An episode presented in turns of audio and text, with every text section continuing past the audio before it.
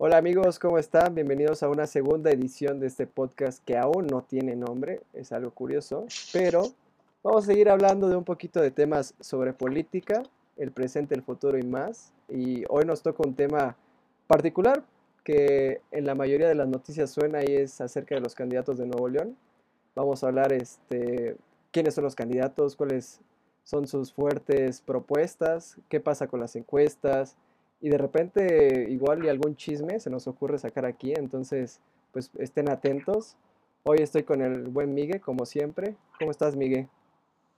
Hola, bien, emocionado por este episodio. Este episodio que, que tiene mucho, mucho que dar. Y bueno, dos compañeros más, que está Yarel y Marisol. Eh, pues empezamos por Mar. ¿Cómo, cómo estás, Mar? Hola, ¿cómo están? Yo estoy muy bien. Muchas gracias por invitarme. Cuéntanos. Hola, yo soy Yarel. eh, soy. no, adelante, adelante, Yarel. Eh, soy Yarel, tengo 23 años, estudio Ciencia Política y Administración Pública y la carrera de Derecho. Y la verdad, hablando de chismes, pues sí, nos encantan, y más si son políticos. ¿Qué de ti, Mar? ¿Dónde estudiaste? ¿De, de, dónde, ¿De dónde te conocemos? Pues les platico, soy politóloga por la Facultad de Ciencias Políticas y Sociales. Eh, acabo de terminar la carrera, estamos muy contentos por eso. Y pues me dedico a todo un poco, sin embargo, acá le hacemos más a los temas de género, feminismo, porque pues sería una contradicción no estar de mi propio lado, dirían por ahí. Pero pues vamos a ver qué podemos aportarles el día de hoy, espero que sea muy... Siempre, siempre será buena tu participación en este podcast y la de, la de todos, todos los que hoy nos acompañan. Eh, empezar por, por qué piensan de las candidaturas, Miguel, ¿qué, qué, qué, te, qué opinión te merece las candidaturas en, Nuevo León? Creo que es la, la elección más eh, fluctuante y más volátil que tenemos ahorita, ¿no? Van prácticamente tres meses de campaña y van tres punteros diferentes. Primero fue Clara Luz, luego fue Adrián de la Garza y ahora es Samuel García. Entonces creo que ha sido la que más ha cambiado, la más volátil y también la de los candidatos que nos han dado más de qué hablar. Seguramente es mucho de la forma de ser de los neoleonenses, pero también han sido de los que más hemos hablado, ¿no? Primero los vimos acusándose entre ellos de corruptos, yendo a la fiscalía, luego los vimos hablando de las sectas en las que estuvieron y en las que no estuvieron, en los cumpleaños de quienes estuvieron, Luego vimos por ahí que, que, cuando las denuncias se hicieron realidad, pues ya no estaban tan contentos con las mismas denuncias que ellos pusieron y pues ahora siguen ahí peleándose por ver quién va a ganar. ¿no? Eh, la, las últimas encuestas del norte y de reforma ponen a Samuel de Movimiento Ciudadano en un primer lugar, cerca de Adrián de la Garza y pues Clara Luz está muy, muy por debajo a pesar de haber sido la primera puntera, ¿no? Si esto fuera un juego de predicción, pues yo les diría que en junio a lo mejor estrenamos otro, otro puntero en la elección, ¿no? No creo que la raza van, pero bueno, puede, podemos ver otro. Muy bien. ¿Y qué, qué hay, Mar? ¿Qué, ¿Qué opinas al respecto? Pues estoy con Miguel. Me parece que estamos viendo unas elecciones muy inestables porque no tenemos certeza. Y eso me parece muy importante porque a final de cuentas creo que es lo que esperan los electores. Hace poquito tuvimos el debate y es un esfuerzo que se hace, como todo buen debate, porque la ciudadanía conozca las propuestas de sus candidatos y no votar. Eso es algo que pasa siempre en los debates y es muy chistoso, pero eh, no sé si ustedes opinen lo mismo. Yo siento que estamos aportando eh, pues memes, eh, chismes y todo, pero no tenemos mucha política. Sí, eh, súper curioso, pero ahorita le vamos a meter un poquito más a estos temas que simplemente nos hacen reír de repente y a veces nos hacen enojarnos. Y Ariel, ¿qué, qué opinas? Tú eres el que más comparte memes respecto a esto, ver, ilumínanos. Sí, incluso aparte de los, de los memes, yo veo que eh, las candidaturas, las elecciones en Nuevo León son las que tienen más atención en este momento porque ni contando los problemas que ha tenido el INE con eh, los candidatos en Guerrero, en Michoacán, o incluso hasta la atención que le presta el gobierno federal a las candidaturas de Nuevo León, pues sí son bastante eh, rigurosas en ese aspecto. Ahora, no también implica que tengamos a Colosión no solamente como candidato a, gobernador, es el candidato a la alcaldía de Monterrey, que aún siendo Colosio Junior, pues también atrae atención.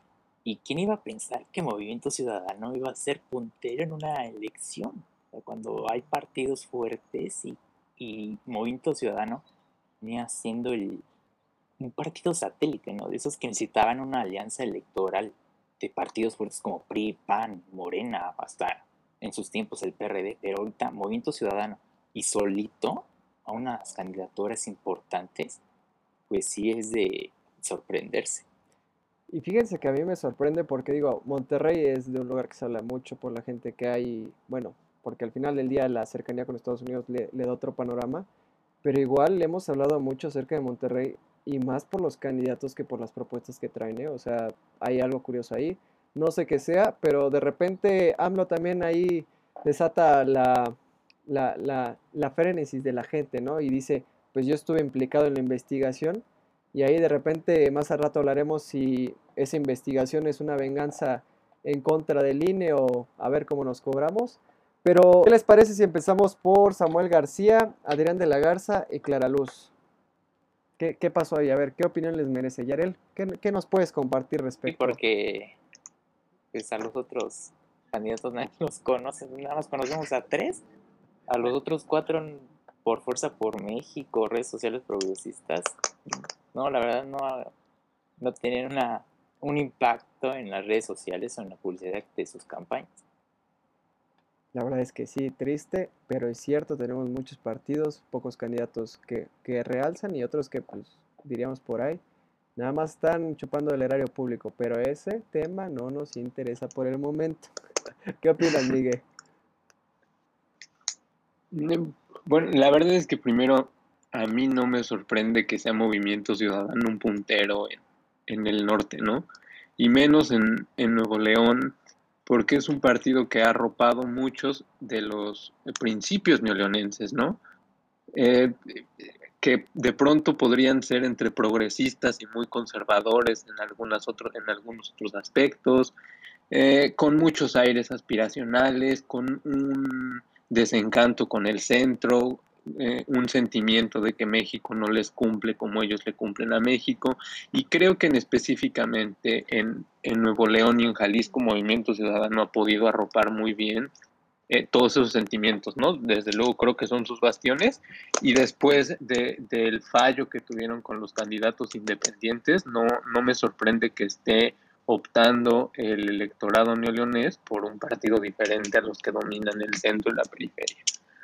Eh, esa es una primera. Y sobre los candidatos en general, creo que los tres tienen un, común denominador y es que tienen un fuerte arraigo priista, ¿no? Eh, de pronto Samuel García eh, quizá es el que más se separa de esa parte priista, pero también eh, tiene ahí nexos interesantes con muchos de los grupos del priismo del siglo pasado.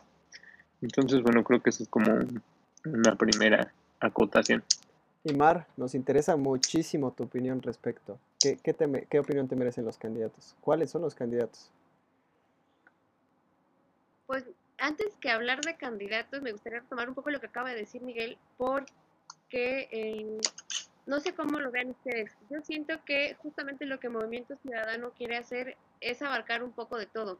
Eh, pensemos a la, a la política como un espectro y vayámonos a términos bien simples de izquierda y derecha no sabríamos posicionar a Movimiento Ciudadano. En momentos lo vemos un partido muy conservador y en otros lo vemos algo súper, súper avanzado, que tiene ideas muy innovadoras y que está apostando como a las demandas de la sociedad, eh, si es que podemos hablar de la sociedad como un conjunto, porque pues no, no creo que seamos algo tan homogéneo, ¿no? Eh, y en ese sentido, como que ya hablando de los candidatos, Samuel García es el que más me llama la atención, porque por un lado, creo que retrata bien la, el modelo de vida aspiracional que tiene el norte de nuestro país, pero eh, desde, eh, pues vayamos tan siquiera a, este video que salió, que fue cuando lo empezamos a conocer, de Mariana Rodríguez enseñando supuestamente mucha pierna y lo que ustedes quieran. y sus ideas, ¿no? De, ay, pues tápate porque me casé contigo, pues para mí. Y dices, es el candidato que estábamos tomando como el progresista, no, no sé, me llama mucho la atención. Creo que eh, me remite a lo que dijimos hace ratito, es una elección súper inestable. Y bueno, pues los demás candidatos creo que lo que están haciendo es adherirse a lo que hace este candidato, porque participaciones o, apariciones públicas de forma más personal o autónoma no, no he visto. Oye, y, y, antes de que prosigamos, porque también me gusta que la gente se, incluya en lo que a nosotros nos apasiona, ¿qué es para ti la izquierda, qué es la derecha y qué es el centro? Si quieren, cada uno agarre una y, haga la suya, pero hay que, hay que empezar a, darle a la gente ¿no? este, este concepto, pero que, que se apropien de él y que lo entiendan un poquito más. ¿Qué es? Uy, pues si me permiten, entonces yo me voy a apropiar de la izquierda. Adelante. Esa es la mía. Eh, la izquierda es, algo a lo que le tenemos mucho miedo, no solamente aquí en México, sino en los países que no respondemos a esas lógicas de política. Eh, tenemos como atribuciones de populismo, de corrupción, de descontrol, de poca seguridad y sobre todo de escasez económica, cuando no es así lo que dice la izquierda plantea en términos súper, súper generales es una repartición mucho más justa. Lo que conoceríamos como izquierda ahorita no tiene nada que ver. Eh, no pensemos en Andrés Manuel, no pensemos en, en esos discursos de vamos a hacer Venezuela, ¿no? Eh, yo definiría a la izquierda como una repartición equitativa de la riqueza de las naciones, en tanto que la acumulación del capital y los medios de producción y las vías para obtener esta propia riqueza están mejor repartidas. Eh, creo que una de las grandes falacias que nos ha dado la derecha o el sistema capitalista, como lo quieran llamar, es que nos da libertad, ¿no? Tenemos esta libertad de, elegir, de pensar, tenemos muchísimas opciones y pues hemos visto en la práctica que no es tal. Eh, tal vez la izquierda no sea una opción fabulosa y no, no quiero caer en las utopías, pero sí me parece siempre importante darle espacio a las nuevas formas de, hacer la vida en común. Entonces, eso definiría yo como la izquierda, una repartición más justa y más equitativa eh, de lo que compartimos como personas en un Estado. Perfecto, Mar. Yo sé muy bien que a alguien le gusta el centro y no se cansa de compartir memes al respecto. Ilumínanos, Yarel, el centro. Unos dicen que no existe, otros dicen que sí. Ilumínanos, ¿es Dios, no es Dios? ¿Qué es el centro? el centro siempre ha funcionado como alternativa a la izquierda y a la derecha. Y abordando y, regresando al tema, pues vemos que el movimiento ciudadano, como ustedes dicen, pues a veces es izquierda, a veces es derecha, a veces progresista, a veces conservador. Y también retomando lo de Mar, pues hay varios países que también le tienen miedo a la izquierda, como otros países que le tienen miedo a la derecha. Países que se han hartado de la izquierda y votan ahora por la derecha. El caso de Brasil, el caso de Colombia. Y países que han estado hartados de la derecha, en el caso de México, que ahora votó por un gobierno izquierdista. Y ahora la gente está harta de izquierda y de derecha y vota por alguien que pues ni es de esas posturas o que al menos es otra alternativa como en este caso Movimiento Ciudadano. Entonces, el centro ha sido una postura progresista moderada, eh, moderada al grado de eh, tener en cuenta ambas posturas y ambas sociedades divididas. Eh, y tratan también no de contentar a la, postura izquierdista o a la, a la de derecha, sino trata de unirlas y jalar las posturas o los puntos en común. Por ejemplo, todos queremos un derecho a la salud, todos queremos hospitales, pero ¿cuál es el común que tienen estas dos posturas? Y esa la adopta el centro. Mira, curioso que, nos, que nos este, informen más acerca del centro, porque yo, yo he leído acerca del centro y de repente hay gente que dice que no existe, que, tiene una tendencia hacia un lado o en otro, pero creo que también hay que considerar que hay otros puntos y, esos puntos que dividen a la política también son necesarios. Miguel, te queda uno de las, de las más buenas, la derecha. A ver, ¿qué opinas acerca? Pues lo contrario a lo que dijo Marisol. es la forma más fácil de patear este balón. Típico de uno de derecha. Ella es la experta. claro.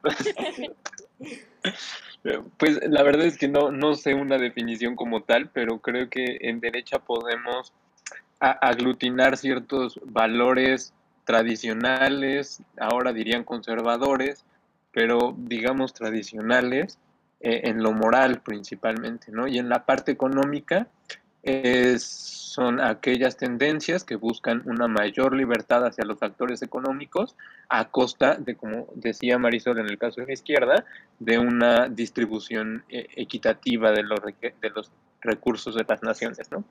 Entonces, bueno, creo que pongo esos dos grandes categorías, que una parte es la, eh, la parte conservadora y la otra parte es una libertad económica a ultranza. Pues miren, curioso porque empezaremos con, la derecha, ¿qué les parece? Que es Adrián de la Garza, eh, apadrinado ahí por el PAN y el PRI. ¿Qué, qué, qué, qué, les merece Adrián de la Garza? ¿Qué opinan de él? Adrián de la Garza y no Fernando Larrazábal que es el PAN y el PAN en sí es el Partido Conservador de México. ¿Por qué hablar también de Son amigos. La Garza, Mira, aquí los pusimos, o sea, el orden dice que nada más tenemos tres candidatos que son punteros en las encuestas. Y yo a esos me voy a abocar porque mm, ¿para qué la hacemos más larga? Pero, ¿qué, opinan de esta carpeta de investigación que le abrieron a, Adrián de la Garza? O sea, ¿le pesa, no le pesa? ¿Qué hay ahí? Pues eh, esta carpeta de investigación, como también lo mencionaron algunos candidatos en el debate por Nuevo León, tiene tintes eh, electorales. Eso que pues el presidente Andrés Manuel incluso se haya metido o, de quejas ciudadanas eh, desde las mañaneras. Y se enfoca más ahorita en Adrián de la Garza. Y Adrián de la Garza y Samuel García eh, que son los ahorita investigados por la Fiscalía General de la República, pues eh, se escudan diciendo que el presidente tiene las manos metidas en la elección en Nuevo León. Ahora, eh, que también incluye a los familiares, a los amigos o empiecen a sacar los trapos sucios, pues también es muy, pues, importante, al cierto punto de que, pues, por ejemplo, Clara Luz y Fernando Larrazábal eh, también los investiga la Fiscalía de, especializada en delitos electorales, pero de Nuevo León. Y eso también no le han dado publicidad. Entonces yo creo que si a, eso nos vamos, que a cada rato candidatos van a ser investigados, pues hasta dónde vamos a llegar o, o qué pretenden eh, hacer con estas investigaciones. Dar eh, los puntos a los candidatos punteros o subir a los candidatos que están abajo. Y sí, ¿eh? Oigan, aquí les quiero aclarar, yo, yo me equivoqué, pero es PRI-PRD. La verdad es que de repente esta asociación me parece medio rara porque justo hablamos de izquierda-derecha de repente. Y sí, justo el del PAN es Fernando Larrazabal. Y a ver, Miguel, continuamos con este tema. ¿Qué, ¿A ti qué, qué, este, qué, qué opinión te merece la, la, investigación que tienen contra, contra este candidato Adrián de la Garza? Creo que fue mucho para intentarse salir por la tangente creo que están investigando el punto más flaco que le podían haber encontrado legalmente a Adrián de la Garza, la parte de las tarjetas estas eh, para pedir fiado el voto, porque ahora ya no le podemos decir que lo compran porque no tiene dinero, entonces no sé, eh, creo que era la parte más eh, endeble legalmente para atacar a Adrián de la Garza, ¿no? Lo que veo, como, como decía Yarel, es un uso priista de las instituciones de justicia para atacar candidatos y sacarlos de la contienda y favorecer en este caso a Clara Luz Flores o, no sé si a Samuel García, ¿no? Eh, por parte del, del, gobierno federal. Entonces creo que era una, creo que mejor hubieran hecho caso a las denuncias que le puso Samuel García. Seguramente esas tenían más camino y más forma de llegar a una resolución eh, judicial. Esta parte y que el presidente sea el principal promotor de esta denuncia y lo acepte abiertamente, creo que daña muchísimo a las instituciones democráticas, ¿no? Sobre todo es algo que haría él o que esperaríamos del priismo o del foxismo, pero no de un, de un momento donde se esperaría un, una transformación moral de las instituciones de impartición de, justicia en, épocas electorales. Mar, ¿tú cómo lo ves? ¿Qué, ¿Qué, opinas respecto a este tema de Adrián de la Garza? Definitivamente creo que lo peor es la participación tan abierta del presidente. O sea, eh, creo que en un sistema democrático nunca deberíamos eh, ver a una figura de tal peso tomar partido y menos en tiempos electorales porque eh, creo que nos habla de una grave falta de, de ética y de justicia en, en términos institucionales, pero dejando eso de lado, a mí me hace ruido una cosa bien específica. Yo creo que cuando el río suena, piedras lleva, dicen. Eh, entonces, sí, claro, eh, tiene fines electorales, electorales, eso es claro, pero pues las cosas deben investigarse, ¿no? O sea, también como que siento que a veces nos salimos por la tangente nosotros como analistas de esto de la política y decimos, ay, no, pues es que los fines son esto, o fue mandado por tal, pero, ¿y luego qué? ¿Qué tal que sí existe, no? Eh, igual hay otros chismes allá que tocaremos más adelante, algo de una secta por ahí, Ah, que pues, bueno, una ¿eh? señora decía que sí estaba y que no estaba y bla, bla, bla. Y luego cuando pasen las elecciones, ¿qué? ¿Se nos va a olvidar? Pues, o sea, no se nos olvide. Es una persona que puede estar vinculada con el tráfico de personas, eso es bien grave. Eh, entonces, no sé, yo siempre quiero rescatar esa clase de cuestiones porque pues los tiempos electorales no son para siempre. No, eh, no, sí tienen una memoria y hay que, ahí, yo creo que ahí fallamos a veces como ciudadanos y eh, una vez que queda el candidato, se terminan las elecciones, dejamos morir el tema, muy pocas veces se retoma. Pero algo que te quiero preguntar, ¿cómo ves el uso de tarjetas rosas? ¿Te, te, te molesta o, o- o te genera un, sentimiento de apoyo? ¿Qué hay que, qué hay que pensar respecto a, los, a las tarjetas rosas bajo las cuales se, se giró la investigación contra Adrián de la Garza? Es un tema bien interesante y me gusta muchísimo. Hay una cuestión que me gustaría puntualizar, sobre todo porque, como decías, eh, pues también estamos para explicarle a quienes nos lleguen a escuchar cosas que a veces son demasiado técnicas o que nos gusta dejar muy abstractas, ¿no? Eh, la política funciona así y no debería. Hay una cuestión que son las acciones afirmativas, que básicamente es eh, estas acciones chiquitas o estas eh, direcciones que toma un gobierno para favorecer a un grupo que no lo está eh, en cuanto se ven las desventajas, ¿no? Aquí clarísimamente son las mujeres. Sin embargo, mm, yo no estoy tan segura de que eso tenga un efecto positivo en el imaginario colectivo, porque si somos realistas, cualquier diferenciación que se haga de etnia, raza, clase, eh, religión, género y demás, tiene arraigos culturales muy fuertes, no es nada más algo que sucede de forma aleatoria en la sociedad. Eh, y las tarjetas rosas y esta clase de medidas por ejemplo, se habló también cuando el metro dividido y los vagones exclusivos, en realidad no resuelven una problemática, ¿no? No sé si ustedes estén de acuerdo conmigo acá, pero pues la educación es mucho más importante en este sentido porque eh, esta clase de estímulos no nos garantizan a nosotras como mujeres, digo a mí no porque pues no soy beneficiaria, pero no me garantiza, yo no siento que me garantice eh, verdadera igualdad, ya sabes, de forma sustantiva en un sistema político, social, cultural, económico y, y, demás. Fíjate, curioso, porque la verdad es que muchas veces lo tomamos muy a la ligera y conocer la perspectiva desde el nacimiento y desde qué significa esto enriquece muchísimo y es algo que vamos a tratar en el podcast de dejar un poco más claro los conceptos que vamos a abordar para que la gente pueda un poquito interpretarla y no, no hacerle la aburrida a la política y que pueda entrar a este, a este juego y al, chisme, bien, bien está ahí. Y ahora la pregunta es, ¿estas investigaciones han favorecido a Samuel García o a Clara Luz? Miguel, ¿qué opinas? Pues a Clara Luz no creo. Pasó de ser la, la puntera a, a, ir muy abajo, ¿no? Eh, seguramente han favorecido más a Samuel, pero yo no creo que hayan sido la sustancia por la que Samuel ha crecido, ¿no? No creo que haya sido el royal de su candidatura.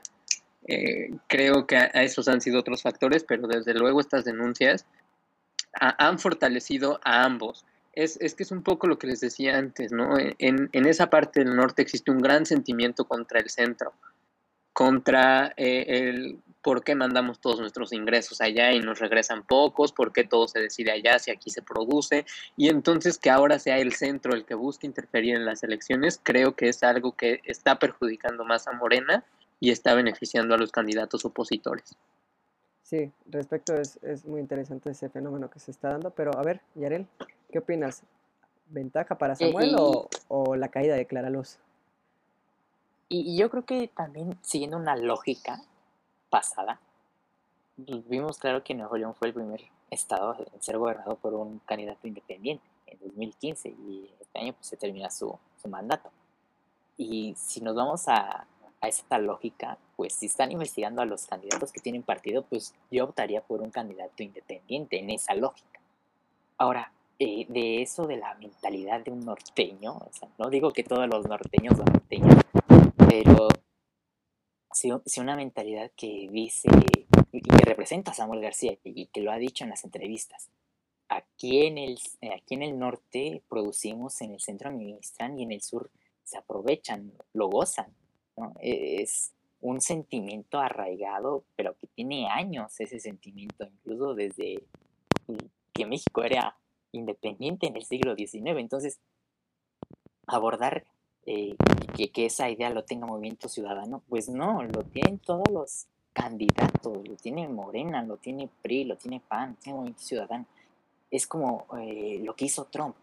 Se arraigó de los sentimientos de, discriminación, de racismo, de xenofobia que, que tenían muy escondidos los estadounidenses y eso implicó también que ganara la, presidencia. Entonces ahora están recorriendo a esos ataques, a esos sentimientos profundos que tiene la gente para ganar una elección. Y, también retomando lo, de las tarjetas, pues es como un déjà vu incluso, eh, que te viene como, ah, déjà vu de tarjeta Monex y salario rosa de, del mazo. Entonces, ah, combinación, pues ah, esta tarjeta de Adrián del Garza, típico del PRI. Y pues sí, eso de andar dando dinero y como dádivas o como un eh, tenga para que se entretenga, pues no es correcto a cierto punto de que solamente son, eh, pues sí, dádivas que no van a resolver ningún problema. Sí, y, es complicado porque también en, la opinión de muchos ciudadanos de Nuevo León es eh, cómo nos va, a gobernar alguien. Y lo dicen ellos mismos, eh, ojo con la palabra que utilizan, a una persona que la cara de ratero no se le puede ni ocultar. Así lo dicen los nuevolenses, o sea, lo tachan de corrupto y que en pasadas administraciones ha tenido ahí varios desfalcos que aún no han sido investigados, que aún siguen en, la mesa. Como hablamos, ¿no? O sea, primero es ser candidato, después investigamos. Creo que, parece ser que así funciona un poquito la política mexicana y, justo estos premios o, no sé cómo llamarlos, eh, como las tarjetas rosas o promesas de campaña que a veces ni se cumplen, que son muy utilizadas de un, de un viejo esquema perista, pero que también no hay que olvidarnos, eh, los han utilizado otros, otros partidos, o sea, porque en la práctica ha funcionado para distintos partidos, no solo del PRI.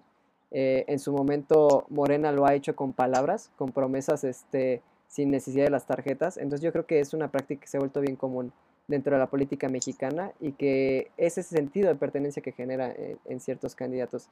Pero aquí la cuestión es, estas investigaciones eh, también deberían de estar en, tela de juicio porque a Samuel García lo investigaron. ¿Por qué lo investigaron, Yarel, a, Samuel García?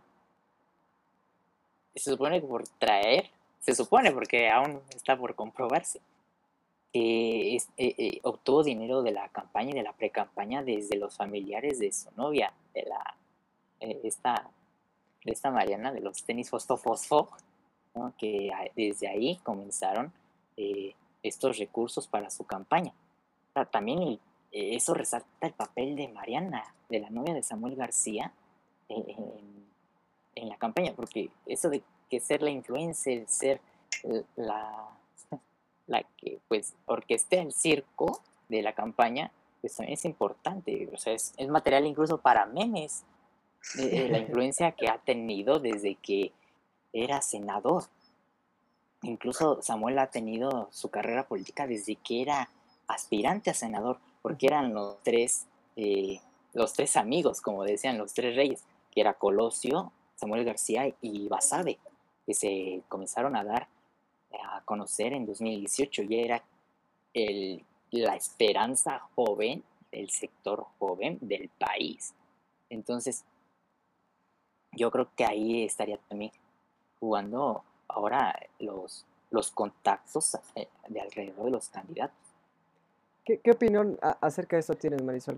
a mí me, interesa demasiado qué, qué opinión con, la esposa de, Samuel García. Ella es eh, la orquestadora de, esta gran campaña que tiene Samuel García, que por el momento lo tiene arriba en las encuestas, o es otro factor el que hace ganar en las encuestas a Samuel García? Por supuesto que lo es. Eh, siempre está mal afirmar algo como totalmente cierto, pero en este caso yo creo que podría hacerlo de forma súper cercana. Eh, como dice Yarel, Mariana es algo que nos ha dado una cantidad de memes infinitos, pero si sabemos por dónde agarrarlo, también nos va a dar una cantidad de tesis y de análisis político impresionante, porque si, si analizamos un poco a Mariana nos vamos a dar cuenta que responde precisamente a esto de, de una figura joven para los jóvenes, para las jóvenes, porque Samuel García sí, pues sigue siendo un candidato muy formal que, que responde a, a, los deseos de la sociedad más conservadora y Mariana ya se vuelve todo lo contrario, Mariana es una persona extrovertida, que hace chistes, que se ríe en la cara de su esposo, ¿no? Como un señor de ese calibre tan tradicional y tan conservador va a permitir que su esposa, la que le dijo que se tapara, pues ahora le haga en la cara que sus tenis son más importantes que su campaña. O sea, no, no, no, es una cosa impresionante. Y, y sí, yo estoy eh, muy, muy segura de que Mariana es el factor principal, es el ingrediente estrella en esta receta llamada éxito de Samuel García. Eh, trasladémoslo también a la Ciudad de México. Podríamos pensar que a nosotros no nos importa eh, la elección en un estado que ya nos queda tan lejos, y estamos mucho más enterados de lo que hace Mariana que de lo que hacen los candidatos de nuestras elecciones. Y la sentimos cercana y aparte decimos, ay, pues es muy chistosa y aparte está bien guapa. Entonces, ¿qué mensaje nos transmite eso en términos de, de vidas aspiracionales? ¿Qué es lo que hemos retomado desde el principio? Pues que Mariana es lo que queremos ser y es lo que queremos ver. Eh, yo estoy muy segura y muy convencida de que Mariana es un factor bien importante y muy seguramente no estaríamos viendo gran parte del éxito de, Samuel García si ella no estuviera presente en la ecuación. Eso es sin duda. Tú, Miguel, ¿qué, qué, qué te merece? La verdad es que a mí me parece muy curioso esto de, de, Mariana porque creo que el éxito que tiene Samuel es gran parte de Mariana. O sea, por ahí se habló en, un momento que la fiscalía decía que también tenía que informar a Mariana por actos de campaña. Y pues ahí está el dilema, ¿no? Entonces, ¿a quién, a quién le damos eh, esta, esta gran campaña? Ella es ella será su directora de, de campaña, de su asistente, acaso su, analista de, de, campaña de marketing. Seguramente, pero creo que todo lo que dijo Marisol lo suscribo en gran parte. Eh, creo que ella dejó atrás muchos de los, o, demostró que están caducos muchos de los aspectos de las campañas pasadas, ¿no? Clara Luz tiene sus tarjetas rosas y de la Garza también, y pues no han servido ante ese fenómeno, ese torbellino, como bien decía Marisol, que ha sido Mariana. Eh, lo único que yo creo es que ella también ha abonado mucho al aspecto conservador de la campaña de Samuel. Eh, esta idea que, que, es muy visible en películas cómicas de que los violonenses piensan en casarse y formar una familia y que la esposa esté siempre al lado del marido eh, sin importar todo, creo que es una parte en la que abona mucho también Mariana, desde la parte cómica de su vida o, o, desde la parte de sus redes sociales, pero que al final siempre está ahí apoyando a su marido, ¿no? Entonces creo que sí apoya en la parte de ser la, la vanguardia, pero también reafirmando la parte conservadora de los valores eh, tradicionales y la familia que está muy vigente en Nuevo León todavía. Sí, curioso porque las redes sociales para algo que nosotros estamos día a día. En realidad, los que tengan la posibilidad de entrar a su, a su estadística de cuántas horas navegan en Instagram, Facebook o demás, van a ver que la mayoría del tiempo del día navegan en, este, estas redes sociales. Y la influencia que tiene el algoritmo, eso sí hay que destacar mucho de, de, de, MC, que el algoritmo llega hasta la Ciudad de México, no, no conoce nada más Monterrey, conoce otros estados. Y nosotros aquí, unos citadinos hablando de Nuevo León, pues qué curioso, ¿no? O sea, de una elección que, que importa más que una, una, de, las, una de las elecciones, por ejemplo, en, en, otros estados, en la misma Ciudad de México, no hablamos de los candidatos locales ni nada, porque no tienen ese mismo furor, no tienen esa chispa y esa distinción de, de hacer política de, de, otra forma, más bien campaña de otra forma, yo lo llamaría así, pero que justo yo creo que no se ha hecho a través del desprestigio de sus contrincantes. No, no sé si lo vean igual, ¿eh? pero, pero muy pocas veces él ha salido a hablar en contra de alguien Solamente al principio cuando fue lo de Clara Luz y Adrián de la Garza, ahí lo hizo un poquito este Samuel García, se dio a notar y de repente empezó la campaña con Mariana y se empezó a elevar y todo lo que vemos es una relación que justo decía Mar, es, es aspiracional, mucha gente lo comparte, o sea, como de quisiera tener una relación así o quédate con quien te ve así, ¿no? O sea, esa, esa clase de memes que al final posicionan diferente a Samuel García y que al final del día aquellos que van insercionándose pues lo van conociendo más. No, no sé si ustedes comparten esta idea o, o, de plano soy el único loco aquí que, que, que piensa eso. ¿Tú qué crees, Yaren? Eh, pues yo creo que ya el tiempo de, de bajar a los candidatos por medio de investigaciones, por trapos, ese tiempo ya se acabó, ahora el tiempo es de las redes sociales, de desprestigiar a los candidatos por medio de las redes sociales y elevarse por las redes sociales vamos a poner un ejemplo, una premonición a 2024. ¿Qué está pasando ahorita con Ricardo Anaya? Ricardo Anaya pues, no era conocido casi por nadie en 2018 y ahorita por tantos memes está siendo conocido. Vamos a ver cómo funciona de aquí a los tres años siguientes, si ya es más conocido y quién aspira por parte de Morena, por parte del PRI, por parte del PAN o, incluso Movimiento Ciudadano. Entonces, este sería como un buen, eh, una buena catapulta a las elecciones. Y ahora, también que ir y acusar a México, al presidente, ante instituciones internacionales, como lo hizo Adrián de la Garza ante la OEA, pues, y lo que ha dicho también hablo que va a permitir investigaciones, vengan, comprueben que nosotros somos honestos y que no estamos haciendo nada malo, pues eso también ya se acabó, porque incluso la debilidad de las instituciones internacionales como la OEA, pues no ha servido de nada, como el caso de Bolivia. cuando fue que intervinieron en Bolivia o en el caso de Venezuela? Solamente recomendaciones o estudios o invitaciones a, a optar por la democracia. Entonces, es optar por desprestigiar ante instituciones internacionales, pues no, no va a funcionar. Y no creo que esté funcionando en este momento. ¿Tú qué opinas, Mar? Eh, eh, pues hemos estado hablando a, a, lo largo de esta plática de un sistema ya pasado de moda que ya no nos sabe a lo mismo que les sabían nuestros papás, a nuestros abuelos. Eh, sin embargo, creo que la forma de hacer política está en una transición que todavía no se concreta. Fijémonos en este caso de Mariana y los demás eh, candidatos o, o, las demás campañas alrededor de, y los demás candidatos y candidatas siguen buscando las redes sociales como una vía para hacer política. Y la diferencia de Mariana y de Samuel García en, en conjunto, porque lo son, es que la, las redes sociales no son una vía, sino son una forma por sí misma. Ya no queremos tener un spot en Facebook o no queremos salir en las historias predeterminadas de Instagram lo que queremos es que nuestro contenido se vuelva tan importante que no estamos haciendo política eh, en el sentido proselitista de la palabra, pero estamos presentes. Somos una figura conocida, que se identifica fácil, nuestros nombres ya la gente se lo sabe, les caemos bien, ni siquiera eh, somos parte de sus elecciones, pero pues estamos súper presentes.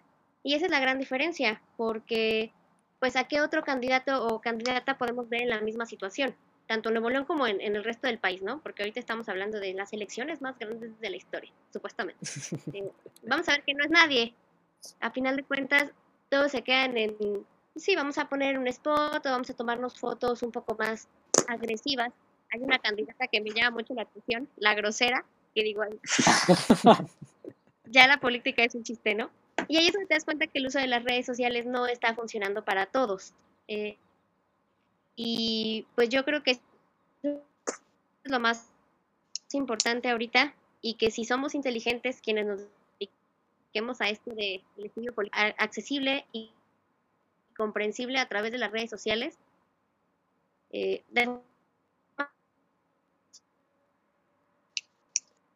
Creo que los ovnis te secuestran un poquito, Mar, ahí.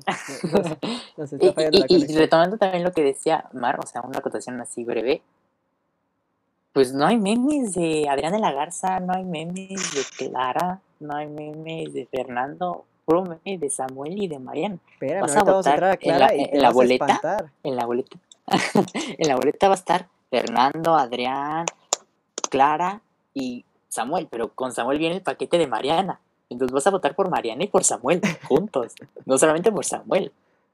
Oigan, y me, voy a, me, voy a, saltar una pregunta porque esta, esta me interesa. O sea, decimos que no todas las redes sociales han funcionado bien para todos, pero entonces, ¿qué pasa con Clara Luz y su vinculación a este grupo que hace mucho tiempo este, se venía hablando de, trata de mujeres? ¿Qué pasa ahí? O sea, ¿cómo le juega? ¿Le juega en contra? ¿La conocen más? ¿La castiga el electorado? ¿Qué va a pasar con Clara Luz? A ver, Miguel, cuéntanos un poquito. Eh, yo la verdad no creo que el electorado de Claraluz estuviera pendiente de si ella estaba o no en, en este grupo. Creo que eso definitivamente a una parte mucho más elitista, digamos, ¿no? O sea, una élite económica que tiene mucha influencia en, en Nuevo León. Creo que lo que la desprestigió sí fueron las redes sociales, ¿no? Porque no importaba que estuviera en la secta o no, sino que había mentido y la popularidad que se hizo en redes sociales de que era una mentirosa, no importaba la mentira, importaba el hecho, ¿no? importaba que toda la gente llevaba la antorcha y decía, ella es mentirosa y vamos a prender juntos la hoguera, ¿no? O sea, todo mundo iba con esta bandera, ¿no? O era lo que se, lo que se decía en redes. E, y como decía Marisol, es parte de esta, eh, no sé, digámosle, política subliminal que está poco a poco y todo el tiempo eh, con impactos efímeros, pero muy presentes en redes sociales y está permeando de lleno en la elección, sobre todo en el electorado más joven. Em, y, que está ahí, ¿no? Afectando a unos y beneficiando a otros. bueno, y hay otros que nos han dado muy buenas risas, nada más, ¿no? sí. ¿Qué opinas, Yarel? ¿Le, ¿Le, perjudicó brutalmente o simplemente ahí es una mancha al tigre? Es una mancha al tigre, por, por ejemplo, ahorita ya la moralidad de cada partido pues está por los suelos. ¿Qué pasó con Félix Salgado? Félix Salgado es acusado por violador, ¿no? E incluso hasta marchas de, de mujeres han habido para este, pues sacar a luz, visibilizar este problema. Y aún así las encuestas siguen eh, a, su favor. Ahora en el caso de su hija, de su hija, ¿no? De, de la torita. Entonces, eso de que sirva eh, como que te saquen a la luz eh, pues los trapos sucios, las investigaciones, que hayas participado en sectas, pues claro, no, no, no le ha afectado a Clara Luz, sigue igual. O sea, no, no es de que ni le haya beneficiado ni le haya perjudicado. Igual las investigaciones a los demás candidatos. ¿Quién, quién dice que, le, va a afectar o, no hay encuestas? Ya estamos a casi a 15 días de la elección y no se ve una, una bajada en sus puntos en ningún candidato, ni subida en el caso de los que no están investigando. Oye, eso es un buen punto. Mar, ¿qué opinas al respecto? Clara Luz, candidata de Morena, por cierto, ¿eh? hay, que ahí hacer una acotación. A mí lo que me resulta interesante es eh, que creo que aquellas personas que se dedican a, las ejecuciones de la política mexicana tienen muy claro cuáles son los temas sensibles para la sociedad ahorita. Eh, hablar de violencia sexual, hablar del tráfico de personas y todo eso, es algo que desafortunadamente ya lo tomamos como una moda política, ¿no? Porque sabemos que va a funcionar, sabemos que va que va a, doler mucho socialmente hablando. Sin embargo, creo que sucede lo que dice Yarel, lo que dice Miguel. Eh, a pesar de que apostaron a un tema fuerte y que eh, tenía las intenciones de dañar mucho la imagen de Clara Luz, lo que sucedió es que la gente terminó creyéndose que es una mentirosa. No nos importa si, si traficaba personas, no nos importa si eh, había dinero público implicado, lo que nos importa es que ella dijo que no estaba implicada y sí lo estaba. A final de cuentas, las personas tal vez están haciendo una traducción mucho más sencilla de los hechos, eh, en el sentido de que, mira, ya para qué le buscamos más, vámonos al hecho más, más sencillo, más próximo. No podemos confiar en esta candidata. Ella salió a decirnos eh, muy segura que no tenía nada que ver, que era una especie de guerra sucia porque le estaban vinculando con alguien que no tenía nada que ver con ella. Y es después ella misma que tiene que salir a desmentir, ¿no? O sea, ¿Qué clase de, candidata resulta ser una que dice que no tiene vínculos con una secta y al final sale a decir que sí y pues ya no está muy segura de lo que dice y entonces si es que tiene propuestas, pues cuáles son, ¿no? Porque entonces ya tampoco se las creo. Ahorita puede llegar a decir Clara Luz que va a traer a Jesucristo mañana a Nuevo León y la gente va a decir, pues, ok, gracias, pero pues no te creo.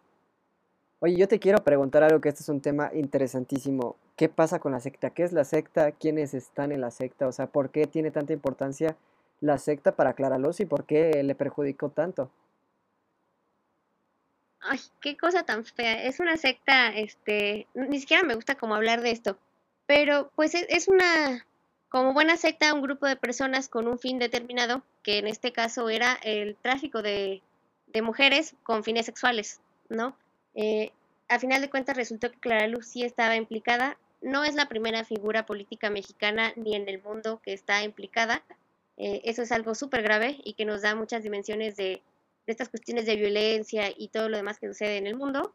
Eh, pero también me gustaría puntualizar, no sé ustedes si quieran entrar al debate, si tiene una connotación distinta al ser Clara Luz, una mujer candidata envuelta en este tipo de escándalos, eh, porque cuando lo vimos con hombres de, la política mexicana, no siento que haya sido tratado igual. La, pregunta aquí es, el asunto fue, como lo dice Miguel, eh, o sea, yo, yo quiero ahondar en este tema porque me parece interesante, pero como lo dijo Miguel, fue en parte de en elecciones, entonces le pesa más, pero justo es una pregunta que yo también me, he hecho, ¿eh? o sea, ¿le pesa más por ser mujer o le pesa más por la difusión que hubo? ¿Tú qué piensas, Miguel?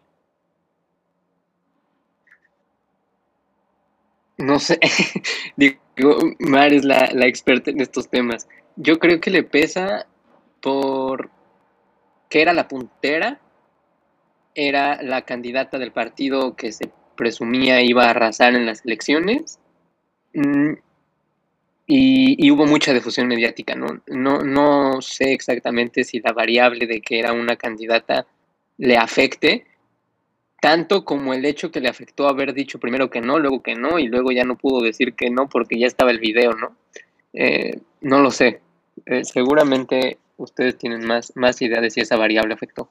¿Tú qué opinas, Yarel? Yo creo que le pesa todo. A, a Clara Luz le pesa por ser mujer, porque la atacan, y por eso, sencillamente por ser mujer. La atacan por ser de Morena. Al ser de Morena, de que Morena se presume que es el partido de la honestidad, que es el partido que no acude a la corrupción, que es el partido sin delincuencia y cuando les sacan eso, ah, pues es como un, como que, pues sí, me engañaste, ¿no? que creía en ti y ahora me engañaste. Entonces, pues, eh, y aparte también le pesa la idea del centro, esa idea que no tiene eh, arraigada como conservadora, que está entre ¿no? Entre que sí, entre que no, y ahora es considerada como una segunda opción en cierto electorado, cuando tienes que tener hasta el apoyo de tu voto duro, ¿no? del voto de Morena en Nuevo León, pero ahora con que diciendo, no, pues ahora ya ni, ni eso tengo, es de cosa de dudarse. Y justo hago el contraste porque algo decía al principio Omar, ¿no? Eh, Samuel García representa este macho típico en Monterrey que, porque te muestras más la pierna? Clara Luz eh, estuvo en lo de la secta y parece ser que perjudicó más a Clara Luz por ser eh, el, simple hecho de ser mujer, que creo que es este un poquito este tema de cómo son castigadas las mujeres a veces por involucrarse en estos temas. Y a Samuel García al final como que se le dio el cambio a la arista y nos pusimos a ver un poquito más a Mariana y se nos olvidó como que, era un hombre un poco más macho. Creo que el, tema que pone a, a Mar nos hace pensar mucho. La verdad es que, te lo digo sinceramente, Mar, es un tema del cual yo sigo aprendiendo y, sigo sin entender muchas cosas. Y respecto a ello, si, si gustas comentarnos por qué deberíamos darle importancia que a Clara Luz la hayan atacado por ser mujer y por, por el hecho de estar en la secta, te lo agradeceríamos muchísimo. No, pues soy yo quien les agradece el, espacio porque en primera instancia no estábamos planeando llevarlo para acá, pero creo que, que Yarel lo dice muy bien, a esta señora le pesa ya todo. Eh, sí creo que tiene un tratamiento distinto a la noticia, por el hecho de que ella es mujer y porque se supone que estas cuestiones nos duelen más a nosotras. Lógico, porque, eh, pero también me parece bien importante que siendo una candidata del Partido de la Honestidad y de una renovación de valores, eh, nos traiga lo mismo que nos han traído otros partidos. Tal vez eh, cuando vimos a Salinas envuelto en este mismo escándalo, no nos pareció raro o ya lo hemos normalizado de, de cierta forma, pero es que Clara Luz se vuelve un caso entonces mucho más ilustrativo, ¿no? Porque tenemos una candidata en un estado machista, parte de una secta machista y representando un partido que dice ser todo lo contrario, pues yo sí creo que también podemos posicionar ahí eh, una de las claves para su declive en las encuestas. Entonces, ¿tú crees, eh, y lo pregunto abiertamente, que sería para ella, si llegara a ser este, la gobernadora, que aún las encuestas pues dicen muchas cosas, pero si llegara a ser la gobernadora, le pesaría mucho en su historial esta cuestión y aparte el, machismo tan, tan, tan visible que hay en Monterrey, ¿le pesa esto a, a Clara Luz para poder gobernar? Pues eh, poner en duda, si pusiéramos, a ver, que todas sean candidatas ahora con las nuevas reglas del INE de paridad de género, que son muy buenas por cierto, que todas las candidatas fueran mujeres en Nuevo León, ¿no? Y por cuál mujer votarías, ¿no? Ahí sí sería como que una buena paridad, pero si todas son mujeres y un hombre, y ese hombre, Samuel García, el, machismo le ayudaría a Samuel García, incluso habría mujeres que votarían por Samuel García. Habrá también analizar desde ese sentido, de esa visión de que tiene Nuevo León, los habitantes de Nuevo León, si van a votar eh, por el simple hecho de que es hombre o por las ideas que trae la candidata o el candidato. Interesante. Miguel, te, veo dudoso. me, me recordó un poco al ejercicio que propuso Josefina Vázquez Mota en el debate de la presidencia en 2012, ¿no? Cuando dijo, imaginen que hay tres candidatas más. Eh, pues, eh, pero sí creo que definitivamente afectaría la legitimidad de, de, una posible gobernadora, ¿no? De Clara Luz como posible gobernadora, por lo que decía Marisol hace un rato, ¿no? O sea, ya es difícil creerle después de, lo descarada que fue su mentira. Y, también un poco como, como ya lo decían, ¿no? No importaba la mentira, importaba el hecho de que había mentido, ¿no? O sea, entonces ya perdió mucha de esa bandera y eso definitivamente le afectaría para, para formar un gobierno. Mar, te quedaste con las ganas de decirnos algo, ¿eh? Adelante, este espacio es todo tuyo. es que el Internet no nos favorece, qué pena. Eh, fíjense que creo que también, si lo pensamos, hay que recordar que la sociedad tiende a tener una memoria política bien corta. Eh, ejemplo claro, Marcelo Ebrard, ¿no? Tiene muy poquito tiempo en el que retomamos el tema de la línea 12 del metro y ahorita ya lo vemos como una persona horrible y asquerosa que no queremos ver más en la política mexicana. Sin embargo, un mes antes estábamos pensando, eh, tal vez al aire, en que podía ser un candidato presidenciable a futuro, ¿no? Porque igual dentro de la misma lógica, pues, ¿quién quedaría si Morena eh, continúa, ¿no? Como partido de la presidencia. Pues a lo mejor Olga Sánchez Cordero, a lo mejor Claudia Sheinbaum, pero pues qué tal que las mujeres todavía no son bien recibidas en, la Ciudad de México o en, o en, el país en general. Entonces, pensémoslo así. Ya se nos olvidó eh, que Marcelo Ebrard era un presidenciable hace bien poquito y lo retomamos. Entonces, no sé si el gobierno de Clara Luz podría sobrevivir a, a esta clase de escrutinio tan sensible siendo mujer. Sin embargo, el hecho de que la sociedad se le olvidan esta clase de cosas es muy importante.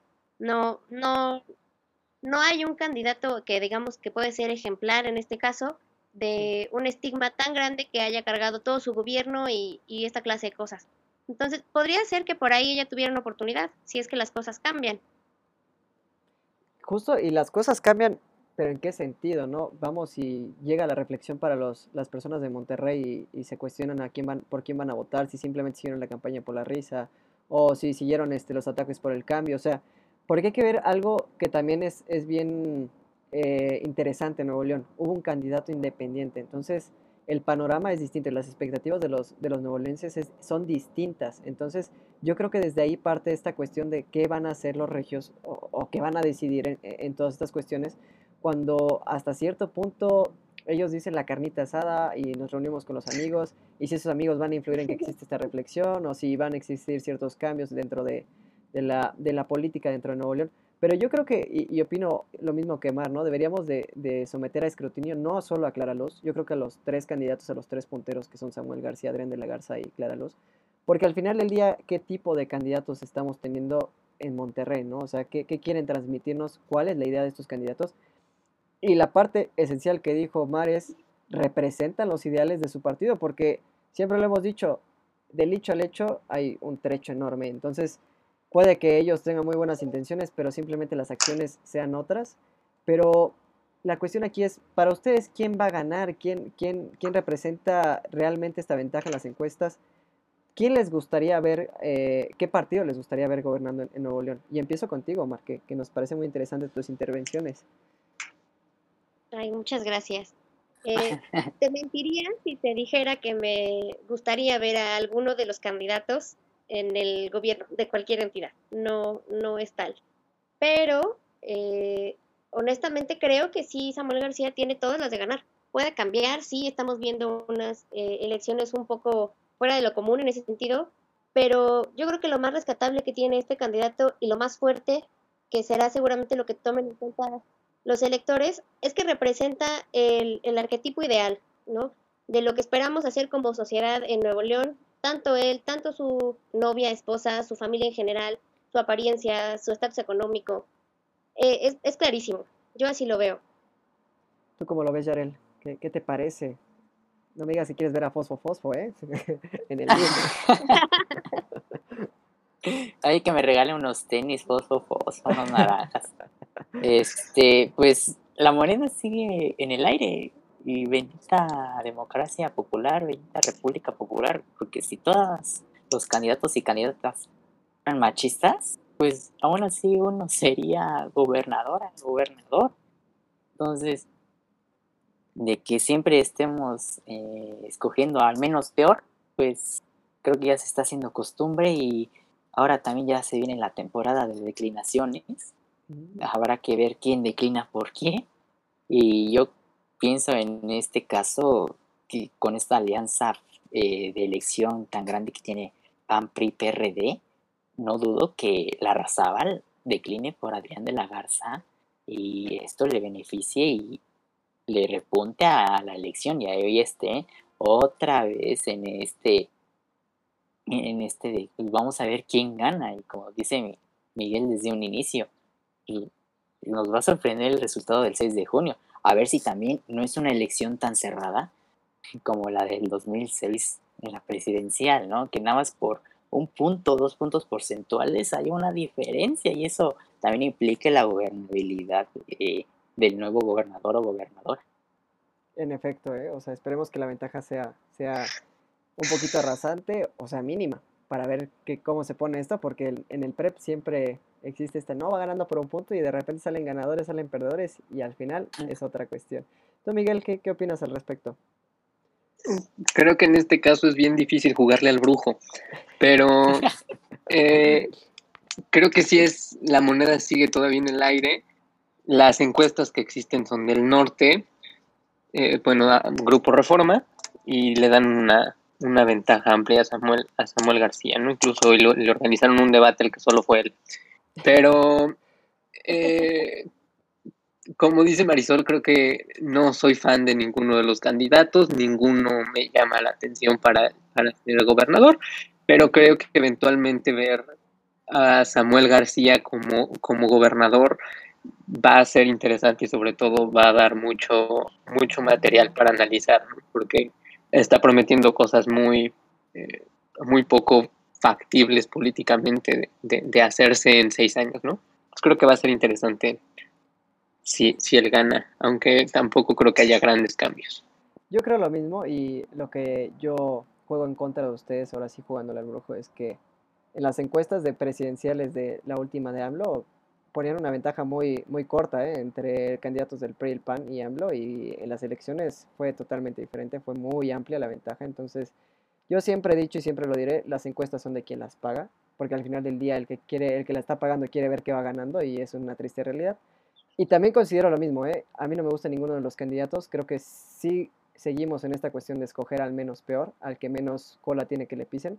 Y es algo que no debemos de acostumbrarnos, es algo que no debemos seguir haciendo y que debemos de incluir en esta cuestión las preguntas que, que hacía Mar, ¿no? O sea, qué tanto va a cambiar el candidato, si es un candidato muy machista, si segrega todavía a la mujer, si estamos este, jugando en contra de una mujer por el simple hecho de ser mujer. Yo creo que estas preguntas deberíamos de eh, eh, en medida de, que van avanzando y transformándose también esta, esta cuestión de la política, ¿no? Y algo que quiero recalcar es la participación ciudadana en Monterrey es muy baja, ¿eh? Algo curioso. Entonces, yo creo que invitar a todos los que nos escuchan de la ciudad, de, de otros lados de la República, si es que llegamos tan lejos, pero que, que, que utilicen su, voto, ¿no? O sea, que, que, un voto es importante, es una democracia y la democracia para eso sirve, que cuesta cara, o sea, cuesta muy, muy cara, y que al final del día, si nos apropiamos de estos medios, pues vamos a tener como candidatos más formales en, en futuros próximos, que yo espero sea así. Eh, yo con eso termino. Eh, no sé si quieran agregar algo más. Mar, si quieras aquí dejar una pregunta para nuestros audio escuchas. Pues fíjate que más que una pregunta, quisiera dejarles eh, una reflexión tal vez un poco pretencioso, solamente va a ser una idea al aire. Eh, dejemos de votar a través de la visceralidad. Eh, tenemos esta tendencia todos y todas, no nada más en México, sino como seres humanos que, ejercen la democracia, de votar a través de y pensar en que hay un candidato que no nos cae bien y que tal vez el partido no nos representa o, esta clase de cosas sin analizar lo que deberíamos analizar de forma primaria, que son las propuestas. O sea, los debates que vemos todas las encuestas, todos los spots deberían ir encaminados a eso, a qué va a hacer esta persona por el Estado o por el país o por lo que sea, ¿no? Y, y seguimos pensando en que sí le dijo a su esposa, en que si hay guerra sucia en los comentarios que se tiran en los memes. ¿no? Pensemos, profesionalicemos un poco la política, llevémoslo a niveles más altos porque es la clase de país que esperamos tener y es responsabilidad únicamente nuestra como sociedad que, que tiene el derecho y también la obligación de salir a votar el 6 de junio. En efecto. Yarel, ¿qué, qué, qué acotación harías antes de terminar?